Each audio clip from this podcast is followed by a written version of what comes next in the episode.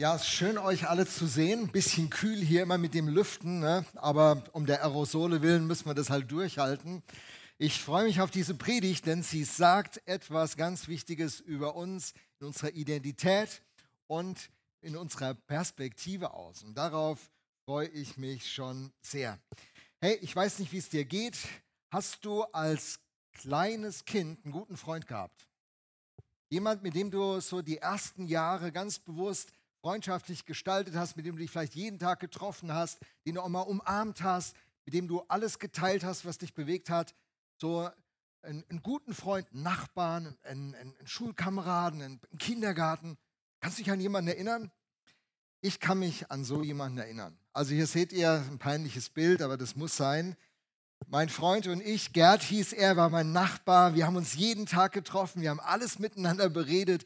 Wir haben uns gegenseitig geholfen und ermutigt. Es war so gut, ihn als guten Freund zu haben. Jeder in der Nachbarschaft wusste, die zwei, die hängen zusammen wie Pech und Schwefel. Die kriegst du nicht auseinander.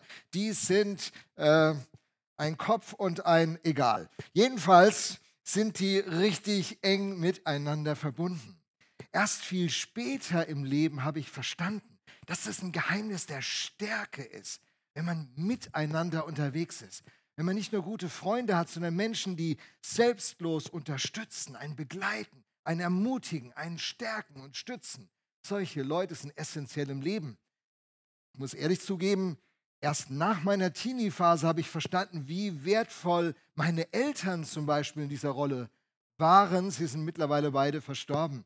Die haben wirklich selbstlos zu mir gestanden und mich stark gemacht, mir Zuspruch gegeben. Auf meiner Seite waren sie gewesen. Und als ich Christ geworden bin, ich bin erst als Teenie Christ geworden, dann fing ich an, in der Bibel zu lesen und dann stieß ich auf einen Text in einem Buch des Alten Testamentes, Prediger, und da wurde mir das erklärt, warum das Geheimnis der Stärke in einem guten Miteinander liegt. Dort heißt es, zwei sind allemal besser dran als einer allein. Wenn zwei zusammenarbeiten, bringen sie es eher zu etwas. Wenn zwei unterwegs sind und hinfallen, dann helfen sie einander wieder auf die Beine. Aber wer allein geht und hinfällt, ist übel dran, weil niemand ihm helfen kann. Ein einzelner Mensch kann leicht überwältigt werden, aber zwei wehren den Überfall ab. Noch besser sind drei. Es heißt ja, ein Seil aus drei Schnüren reißt nicht so schnell. Hey, es ist ein großes Geheimnis des Lebens, mit anderen unterwegs zu sein. Mir ist klar, man kann in der Begegnung mit anderen Menschen ziemlich schwierige Erfahrungen sammeln, dass man irgendwann sagt, ich werde mich nicht mehr öffnen. Ich lasse mich nicht mehr darauf ein. Leute nutzen dich aus, Leute reden vorne so und hinten so. Leute nutzen, nutzen ihr, ähm, äh, dich aus als Person, um für sich selbst einen Vorteil zu ziehen. Sie sind mit dir ganz eng, aber wenn sie aus dir rausgezogen haben, was sie an Profit hatten, lassen sie dich fallen wie eine heiße Kartoffel. Ich habe das als Teenie erlebt in den Klicken. Die Klicken, die setzen sich zusammen aus Leuten, die voneinander profitierten. Und wenn man nicht innen war, dann hat zwar der andere Junge mit dir, also in meinem Fall Junge, mit dir zwar geredet, wenn du unter vier Augen mit ihm zusammen warst, aber sobald er in der Clique war, hat er weggeguckt und so getan, als ob er dich nicht kennen würde. Aber es ist ein tiefes Geheimnis, ein starkes Geheimnis, wenn wir ein gutes Miteinander entwickeln. Und man könnte ja an der Stelle die Frage stellen, warum ist das so? Jeder, der im Leben unterwegs ist, weiß das. Und Leute, die innerlich sich von Gemeinschaft abgewandt haben, haben oft schwierige Erfahrungen. Auf der einen Seite ist eine Sehnsucht, Leute zu haben, denen man vertrauen kann. Aber auf der anderen Seite sind die Verletzungen wie Wunden, die chronisch werden, dass man lieber auf Distanz bleibt. Das wird mir nicht mehr passieren, sagen dann manche. Aber der Preis für diese Distanz ist eine Einsamkeit und das Alleinsein. Wenn man hinfällt, sagt uns der Bibeltext, dann muss man selber einen Weg finden, wieder hochzukommen. Ist man mit anderen unterwegs, können die einen einhaken. Das ist auch ein Grund, warum man in dieser Pandemie irgendwann spürt, immer alleine zu seinem Homeoffice, immer irgendwie auf sich gestellt zu sein, nicht mehr die Leute zu treffen, nicht mehr sich abklatschen zu können oder einen Arm nehmen zu können. Das ist falsch. Da fehlt was. Das Leben ist anders gedacht. Unsere Identität ist eine andere. Und das liegt natürlich daran, würden wir Christen sofort an der Stelle sagen, weil Gott uns erschaffen hat und Gott selber lebt in dieser Gemeinschaft. Vater, Sohn, Heiliger Geist. Wenn sich einer im Thema Miteinander auskennt, ist er es. Und sein Plan für unser Leben geht in die Richtung. Im allerletzten Gebet, das Jesus betet, in Johannes 17 ist es berichtet, im allerletzten Gebet, ich meine, könnt ihr euch vorstellen, ein letztes Gebet, das Jesus auf dieser Erde spricht, da wird er kein Nebenthema abwickeln. Da wird er über das reden, was absolut essentiell wichtig ist. Und was hat er da gebetet? Da betet er, und in Johannes 17, 21, diese, diese kleine Ausschnitt für unser Thema heute, da betet er, damit sie alle eins seien, wie du Vater in mir und ich in dir, dass auch sie in uns eins seien, damit die Welt glaube, dass du mich gesandt hast. Sein Traum war Einheit. Das letzte Gebet, was Jesus spricht, kann man natürlich auch sagen, vielleicht war das ja auch die, die größte Schwierigkeit bei den Christen, dass sie nicht eins sind. Es gibt Zehntausende von Denominationen. Es gibt unterschiedlichste Kirchen. Jeder weiß es besser wie der andere. Und äh, die, die Gespaltenheit, die ist schon groß bei Christen. Ist auch für manchen Nicht-Christen echt so eine Frage. Wenn es so eine Botschaft gibt, ein Glauben, ein Gott, warum gibt es denn da so viele Gemeinden und so viele Richtungen? Ja, das ist schon eine Herausforderung. Und Jesus betet am Ende seines Wirkens auf diesem Planeten, damit sie alle eins seien. Und zwar in der Qualität, wie du und mir, so sollen sie in uns eins sein. In Liebe, in Vertrauen, in Harmonie, in einem Miteinander. Und immer wieder sage ich es ja, man kann ja auch höflich nebeneinander sitzen und die Augen nach vorne und rechts und links nicht beachten, was läuft. Man sitzt in einem Raum, man ist nicht mehr herzlich, man ist höflich. Aber Gottes Vision für uns ist, dass wir nicht nur höflich miteinander sind, das ist die Basis, sondern dass wir herzlich miteinander sind.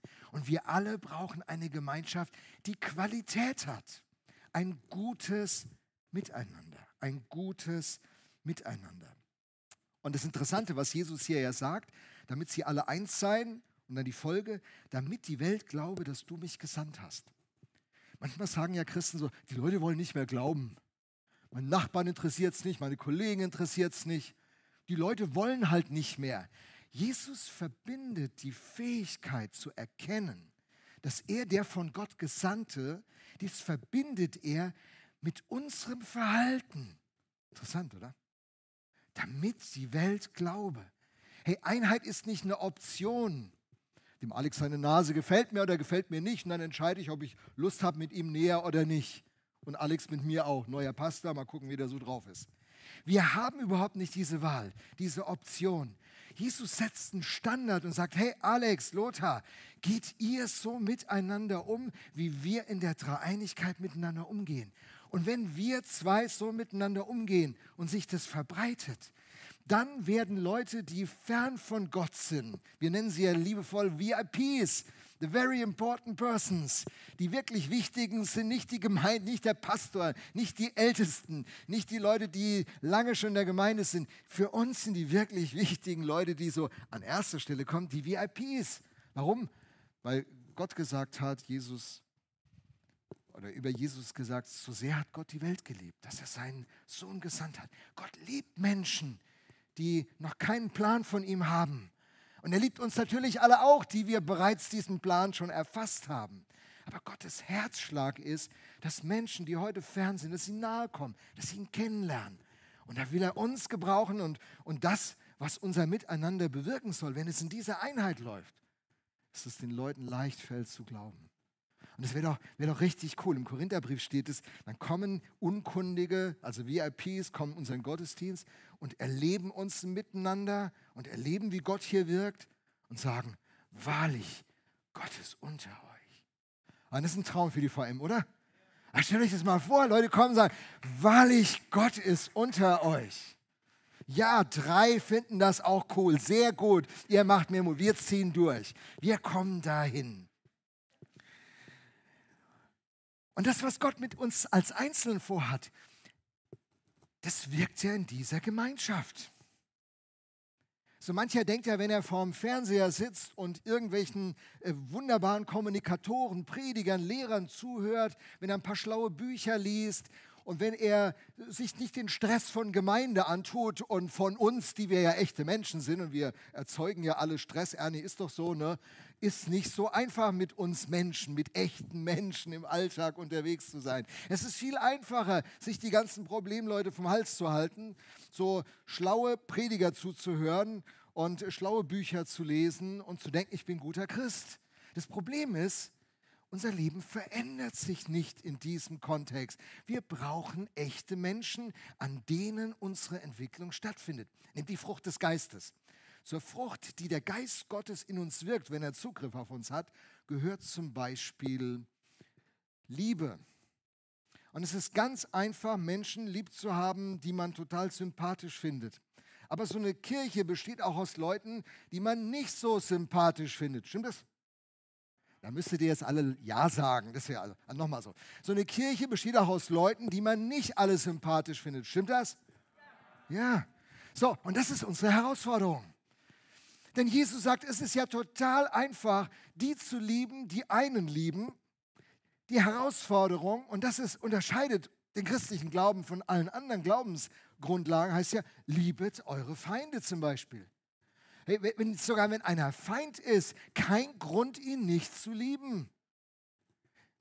Überlegt mal, wie würde sich unsere Welt verändern? Russland, Ukraine, USA, Kuba, Denk mal an die vielen Konflikte, die zurzeit existieren. Und jetzt überlegt dieses Wort, liebet eure Feinde. Wow. wow. Stell euch vor, Christen wären an diesen Schalthebeln und könnten Einfluss nehmen. Wisst ihr was? Christen sind an diesen Schalthebeln. Du und ich, wir sind an Schalthebeln, mitten in unserem Alltag mitten in unserem Leben. Denn man muss nicht erst auf die große Bühne des großen Konfliktes gehen, um diese Herausforderung zu spüren. Das fängt schon in Familien an. Das fängt in engsten Beziehungen an. Und es fängt in unserer VM an. Und wenn wir uns dem Ganzen stellen und Jesus ernst nehmen und ihm Raum geben, dann verändern wir uns. Dann bewirkt der Geist Gottes in uns etwas. Und dann haben wir ein anderes Gemeindeleben, weil der Lebendige unter uns wirkt und das nicht nur Theorie ist. Dann entsteht ein gutes Miteinander, das uns stark macht. Könnt ihr euch das vorstellen? Hey, wenn wir so unterwegs sind, dann werden wir richtig stark. Und stark zu sein ist ja gut, dann kann ja kommen, was will. Dann kommt ein Konflikt, wo man die Hände über dem Kopf zusammenschlagen könnte und sich fragt, was soll das werden? Dann weiß man aber, weil wir uns entschieden haben, uns vom Geist Gottes in diese Einheit, in dieses Miteinander zu stellen, weil wir von dem Konflikt nicht wegrennen, sondern ihm mit, mit dieser Gesinnung von Jesus begegnen, gestaltet es sich anders durch uns. Und deswegen, wir brauchen die echte Gemeinde, die echte Herausforderung. Jesus stellt uns in drei Dimensionen, denen ich die Predigt fortsetzen will. Er stellt uns in ein Zueinander, in ein Füreinander und in ein Miteinander.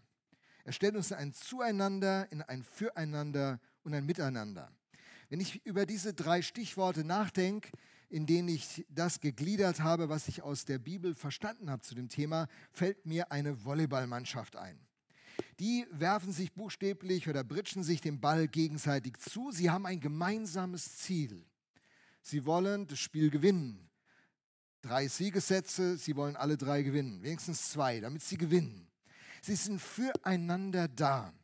Sie spielen konzentriert miteinander, sie laufen sich gegenseitig frei und dann was ganz Tolles.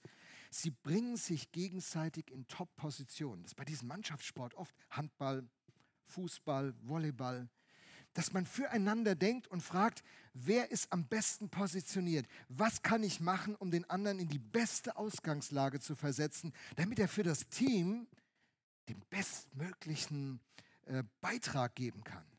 Und so stellt sich das Gott für Gemeinde vor. Wir sind zusammengestellt, wir haben ein Ziel, wir spielen miteinander, wir achten aufeinander, wir spielen uns gegenseitig frei und dann investieren wir unser Bestes. Wenn wir sehen, der andere ist besser positioniert, dann spielen wir den Ball zu ihm, weil er das, Tor besser machen kann. Und wir wissen, wenn wir so einen Lewandowski im Team haben, hat gestern wieder drei Tore geschossen, der Kerl. Was ist das für ein Hammerstürmer? Ich bin überhaupt kein Fan von Bayern München, aber Lewandowski, Respekt. Ich bin so ein lausiger Fan von Werder Bremen. Reden wir nicht drüber.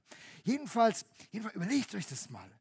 Und dann, wenn du da so einen Egoisten in der Mannschaft hast, der selber die Tore schießen will und einfach schlechter platziert ist, dann schadet er der Mannschaft.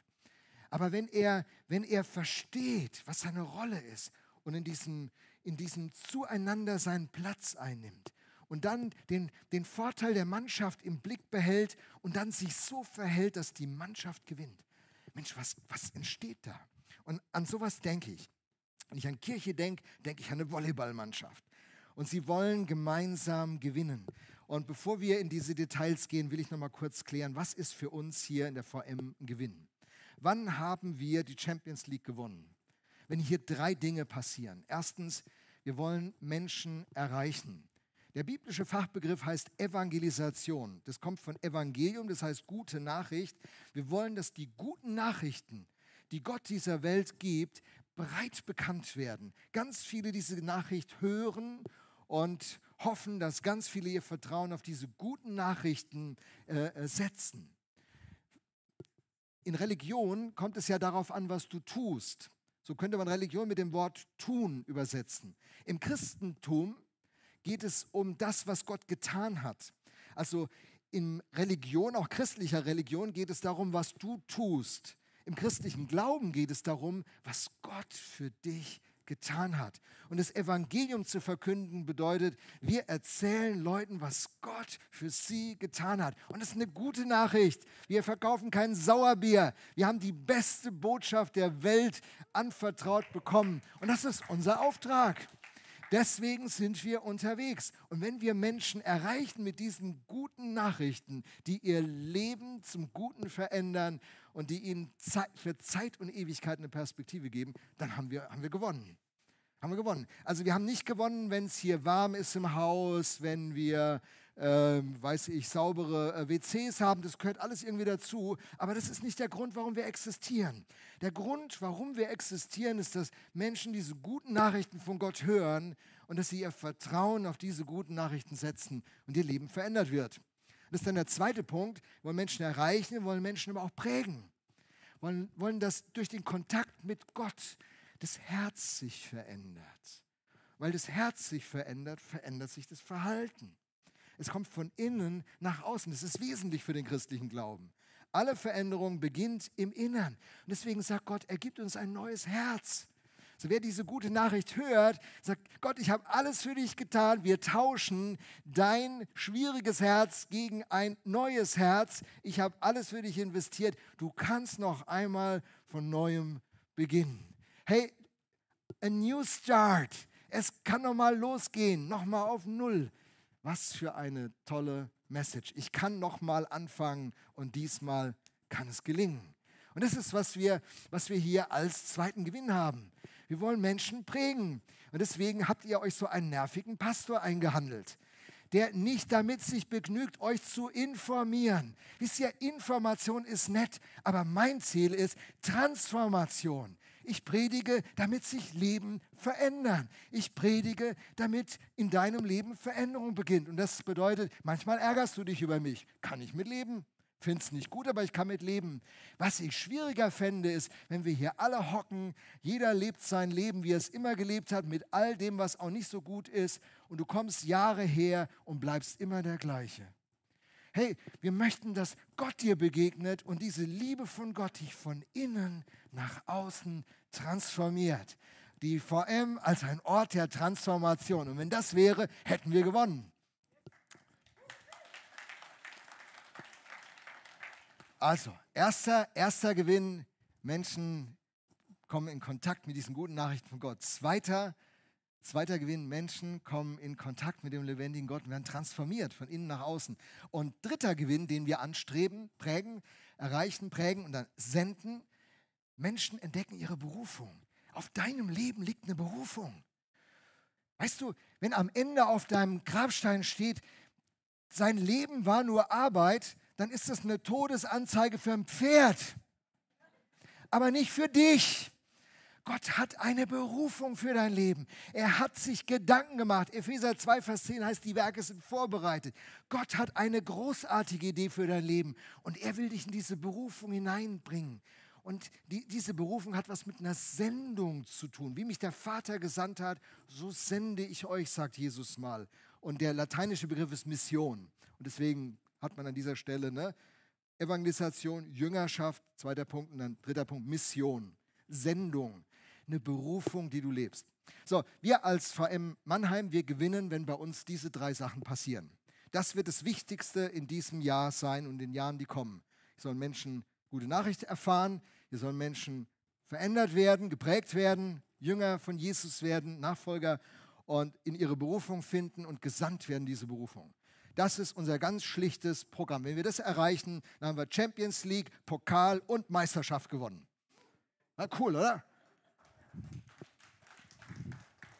Danke, das ermutigt mich, wenn ihr so dabei seid. So, zueinander. Beginnen wir mit zueinander.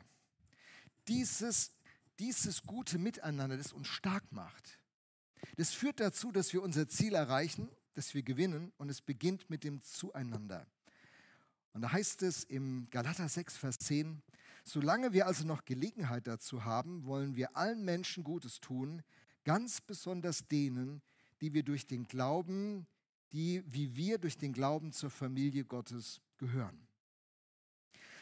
Ähm, Gott stellt uns in ein Zueinander. Hier heißt es, die wir durch den Glauben zur Familie Gottes gehören. Es gibt über 100 Bilder, die das Wesen von Gemeinde beschreiben. Man kann das nicht nur in einem Bild beschreiben, aber das Familienbild ist ein zentrales Bild, das beschreibt, was mit Kirche gemeint ist. Und wir sind zusammengestellt. Wir sind ein Stück Familie, und zwar Familie Gottes. Wir gehören zu ihm. Wir sind seine Familie. Das ist ein Stück unserer Identität. Und dann geht es weiter in Epheser 2, Vers 19. Da heißt es, ihr seid jetzt also nicht länger Fremde ohne Bürgerrecht, sondern seid zusammen mit allen anderen, die zu seinem heiligen Volk gehören, Bürger des Himmels. Ihr gehört zu Gottes Haus, zu Gottes Familie. Das Bürgerrecht war in der römischen Welt ein sehr hohes Gut. Ein römischer Bürger hat ganz besonderes, ganz besonderen Schutz genossen. Er hat eine ganz besondere Stellung gehabt und als Bürger warst du in einer Top-Ausgangslage.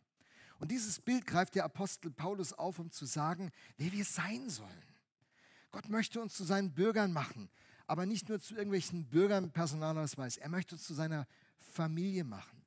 Wir gehören zu ihm. Und hier heißt es, wir gehören zusammen zu ihm. Und deswegen, an vielen anderen Stellen könnte man das auch nochmal zeigen, deswegen ist so ein Christsein, das alleine läuft. Ein Christsein, wo man an der Gemeinschaft nicht teilnimmt. Das gibt es eigentlich nicht nach dem Neuen Testament. Dieses Christsein existiert nicht.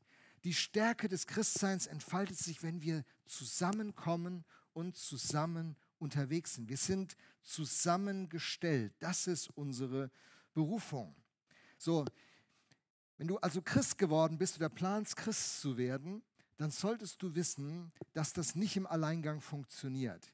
Wer Christ wird, der bekommt Schwestern und Brüder.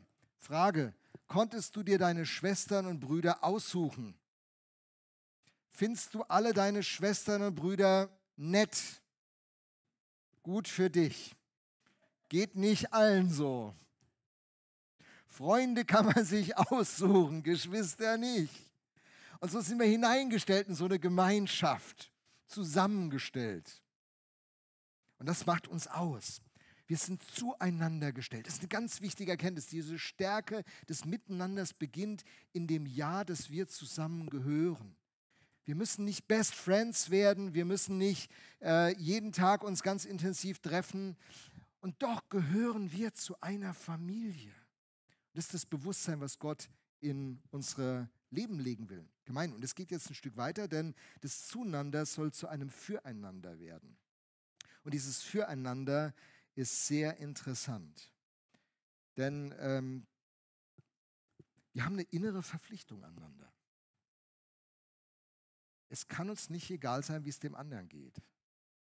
Und da hat die Bibel etwas, ein, ein Wort, das verwendet sie ganz oft, da heißt es, ist dieses Wort heißt einander, zum Beispiel nehmt einander an.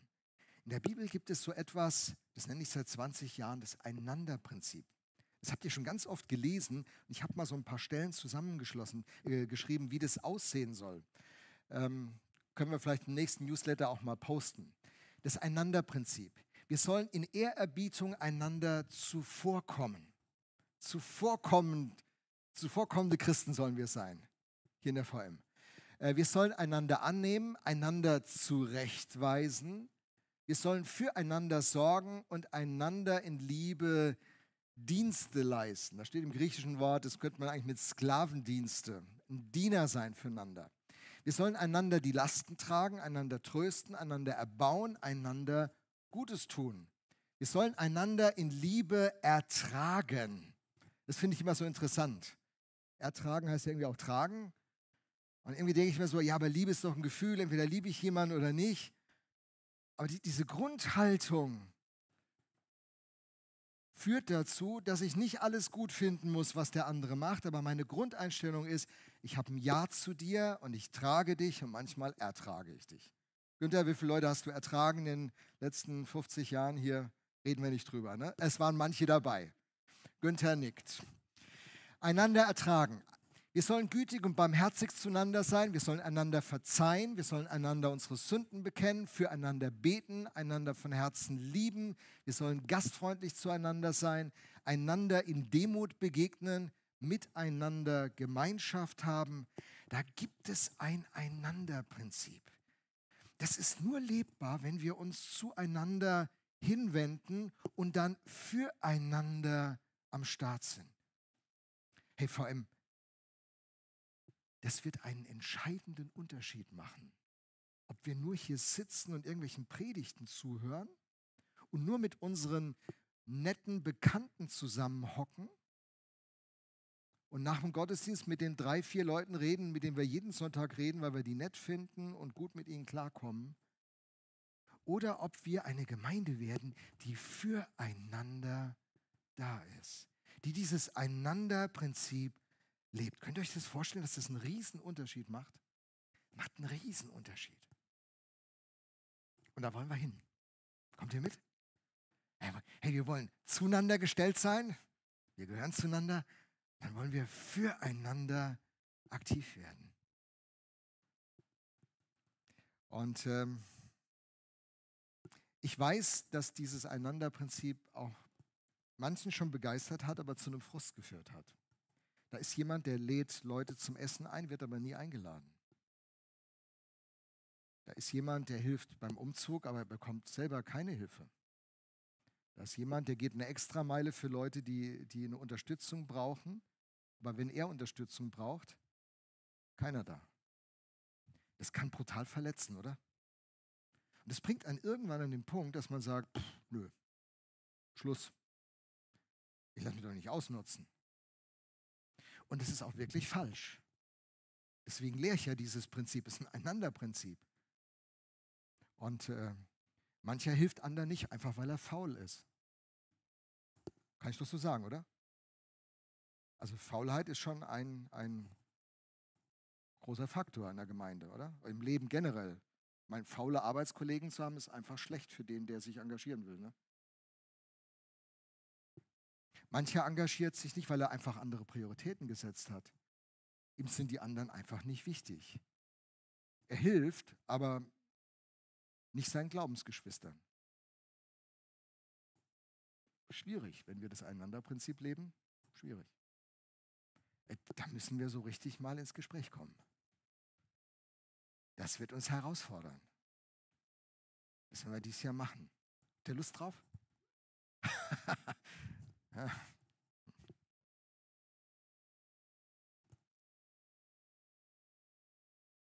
Manchmal ist es leichter, eine Gemeinde zu besuchen, wo ganz viele sich engagieren, wo man alle Dienstleistungen abrufen kann und selber nichts machen muss. Ab und zu mal ein Fünfer ins Opfer schmeißen und denken, okay, alles klar. Das ist nicht Gottes Idee von Gemeinde. Und deswegen bauen wir auch nicht an diesem Modell, obwohl das manche gerne hätten. Wir bauen an einem Modell, wo, wo, wo jeder seinen Platz findet, einnimmt, wo jeder empfängt und jeder gibt. Und diese, diese ungesunde Einseitigkeit, ich bin nur auf der Empfängerseite, aber auch die andere ungesunde Einseitigkeit, ich bin nur am Geben. Also beides konfrontieren. Es gibt ja in so einer Gemeinde immer auch Leute, die machen ganz, ganz viel und irgendwann ist das ganz, ganz schlecht. Da brennt man nur aus, man ist irgendwann frustriert. Man muss in so eine Balance kommen. Mal bin ich Gebender, mal bin ich Empfangender. Und es gibt auch Lebensphasen. Als Kind ist man ganz stark Empfangender. Und dann ist man ganz lange Zeit im Leben, ist man Gebender. Und als alter Mensch wird man wieder Empfangender. Und ich habe das schon häufig erlebt, wenn dann Leute Hilfe bekommen sollen oder bräuchten sie auch, die sagen, nee, nee, geht schon. Auch schwierig. Sich helfen lassen braucht ganz schön Bescheidenheit und Demut, oder? So, das ist Gottes Idee. Also er stellt uns zueinander und dann bringt er uns ein Füreinander. Und das macht die Qualität unserer Gemeindearbeit aus. Und dann geht das Ganze ins Miteinander. Und äh, das Miteinander ist ja richtig nett, wie dieser Text beginnt in Galater 6, Vers 10. Solange wir also noch Gelegenheit dazu haben, wollen wir allen Menschen Gutes tun. Hey, unser Auftrag ist, allen Menschen Gutes zu tun. Manchmal sind Christen so drauf, so, ja, nee, ist ja kein Christ, so, ich Moslem, helfe ich nicht. Hindu helfe ich nicht. Nee, das ein Sünder, du guck mal, wie der lebt, wilde Ehe. Oh, der ist homosexuell, der lebt eine ganz andere Sexualität, wie ich mir das vorstelle. Glaube ich, ist ganz schlecht, helfe ich nicht. Aber hier heißt es, solange wir also noch Gelegenheit dazu haben, wollen wir allen Menschen Gutes tun. Wir sind als VM dazu da, um, so wie unsere Gelegenheit ist, wie unsere Möglichkeit ist, allen Menschen Gutes zu tun. Das ist unsere Berufung.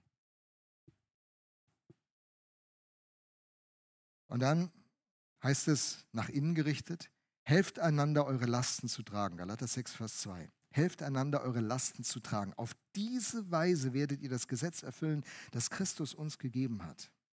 Helft einander eure Lasten zu tragen. Wir sind ja so eine charismatisch geprägte Gemeinde und erwarten, dass Gott handelt. Und Gott tut das. Aber fällt euch bei dem Vers auf, dass es da nicht heißt, äh, betet einander die Lasten weg.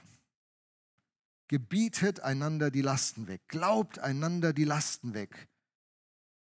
Ergreift die Autorität des Wortes und schickt die Lasten weg. Gott sagt durch Paulus, dass wir einander die Lasten helfen sollen zu tragen. Das ist ein ganz interessanter Punkt. Mancher Mensch, der möchte gerne die Last nehmen und sie dem anderen geben. Wenn du ein guter Christ bist, trägst du meine Last. Nein. Die Last, die dir auferlegt ist, da musst du schon selber drunter bleiben. Die Rolle des Mitchristen ist, ich komme mit unter deine Last. Ich helfe dir, sie zu tragen. Ich nehme sie nicht für dich ab. Denn das würde eine Hilflosigkeit bringen. Kindern, denen man immer das Zimmer aufräumt, lernen nie ihr Zimmer aufzuräumen. Denn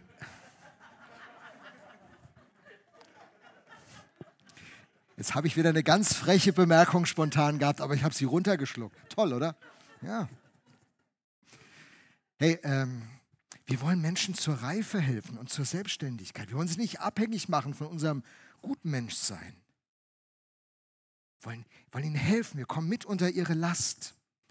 Da passiert was ganz Besonderes. Ich glaube, Gott hat mit Absicht das gedacht, dass man diese Lasten nicht wegbeten, wegglauben, weggebieten, wegbefehlen kann. Wisst ihr, was nämlich passiert? Wenn Anneliese eine Last trägt, und ich komme unter ihre Last, dann bringt es etwas, dann zwischen uns entsteht eine Gemeinschaft, die nicht entstehen würde, wenn Anneliese diese Last nicht hätte und ich mich nicht unter ihre Last stellen würde. Und wenn ich eine Last habe und Anneliese kommt unter meine Last, entsteht genauso eine Nähe. Das Miteinander entsteht, wenn wir einander nahe kommen. Wir kommen einander in unseren Schwächen und Herausforderungen und Krisen nahe. In unseren Erfolgen halten wir uns auf Distanz. Da sind wir Angeber, da sind wir Poser, dann zeigen wir, was wir alles können und wie toll wir sind. Aber in der Krise, in der Not, wenn da Menschen kommen, die uns nah sind und nicht uns erklären, was wir alles falsch gemacht haben, wo wir falsch geglaubt haben, wo wir falsch weiß ich was gemacht haben, sondern wo Menschen kommen und uns lieb haben und ein Stück des Gewichtes dieser Last nehmen und sie mit uns tragen. Hey, bau mal ein Haus und du hängst richtig drin und alle, die dir zugesagt haben, dass sie dir helfen wollten, kommen nicht. Und dann kommt jemand und sagt, kann ich dir helfen? Und innerlich denkst du, du bist meine Rettung. Ja. Und er hilft dir einen ganzen Samstag. Wie wirst du am Samstagabend empfinden? Und das ist, das passiert, wenn wir uns in unseren Lasten und Nöten begegnen. Und da entsteht eine ganz tiefe Gemeinschaft. Und stellt euch vor, was passiert, wenn wir dieser Welt, unserer, unserer Umgebung in ihren Lasten begegnen.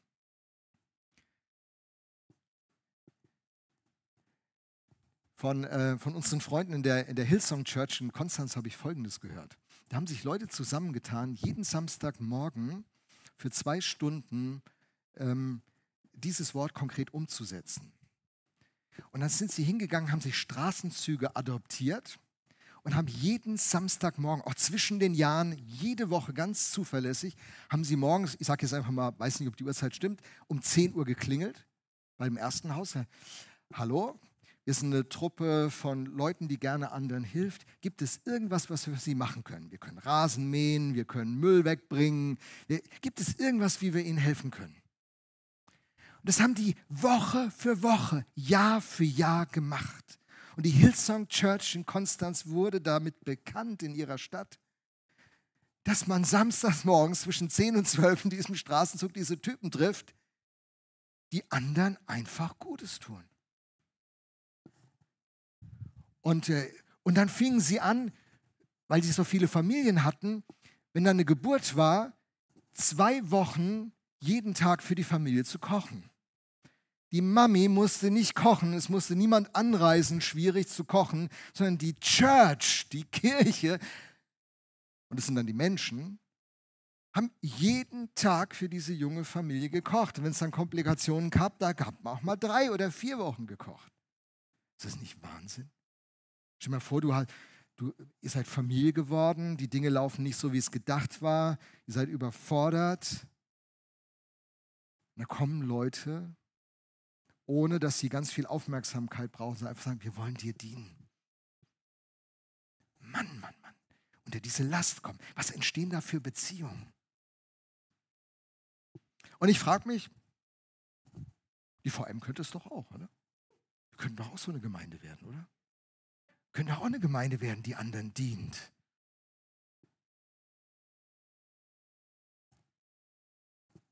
Wir unsere Prioritäten ein Stück verschieben Zeit in unserem Leben machen für andere.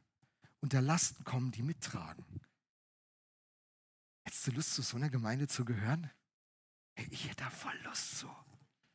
Wisst ihr, ich habe überhaupt keine Lust, zu so einem frommen Haufen zu gehören, der alles besser weiß und der über allen steht und allen sagen kann, was sie falsch machen. Ich habe keinen Bock auf so eine Gemeinde. Aber eine Gemeinde, die Menschen lieb hat, und zwar die da sind und die auch noch nicht da sind und die sich unter Lasten stellt und wo du auch mal schwach sein kannst und wo du Unterstützung bekommst. Zu so einer Gemeinde möchte ich gehören. Und das Gute in meinem Fall ist, ich bin Pastor geworden, bin Gemeindeleiter geworden. Ich habe ziemlich viel Einfluss auf diese Entwicklung. Und ich habe gedacht, ich nehme meinen Einfluss wahr. Wir prägen das Ganze mal in diese Richtung.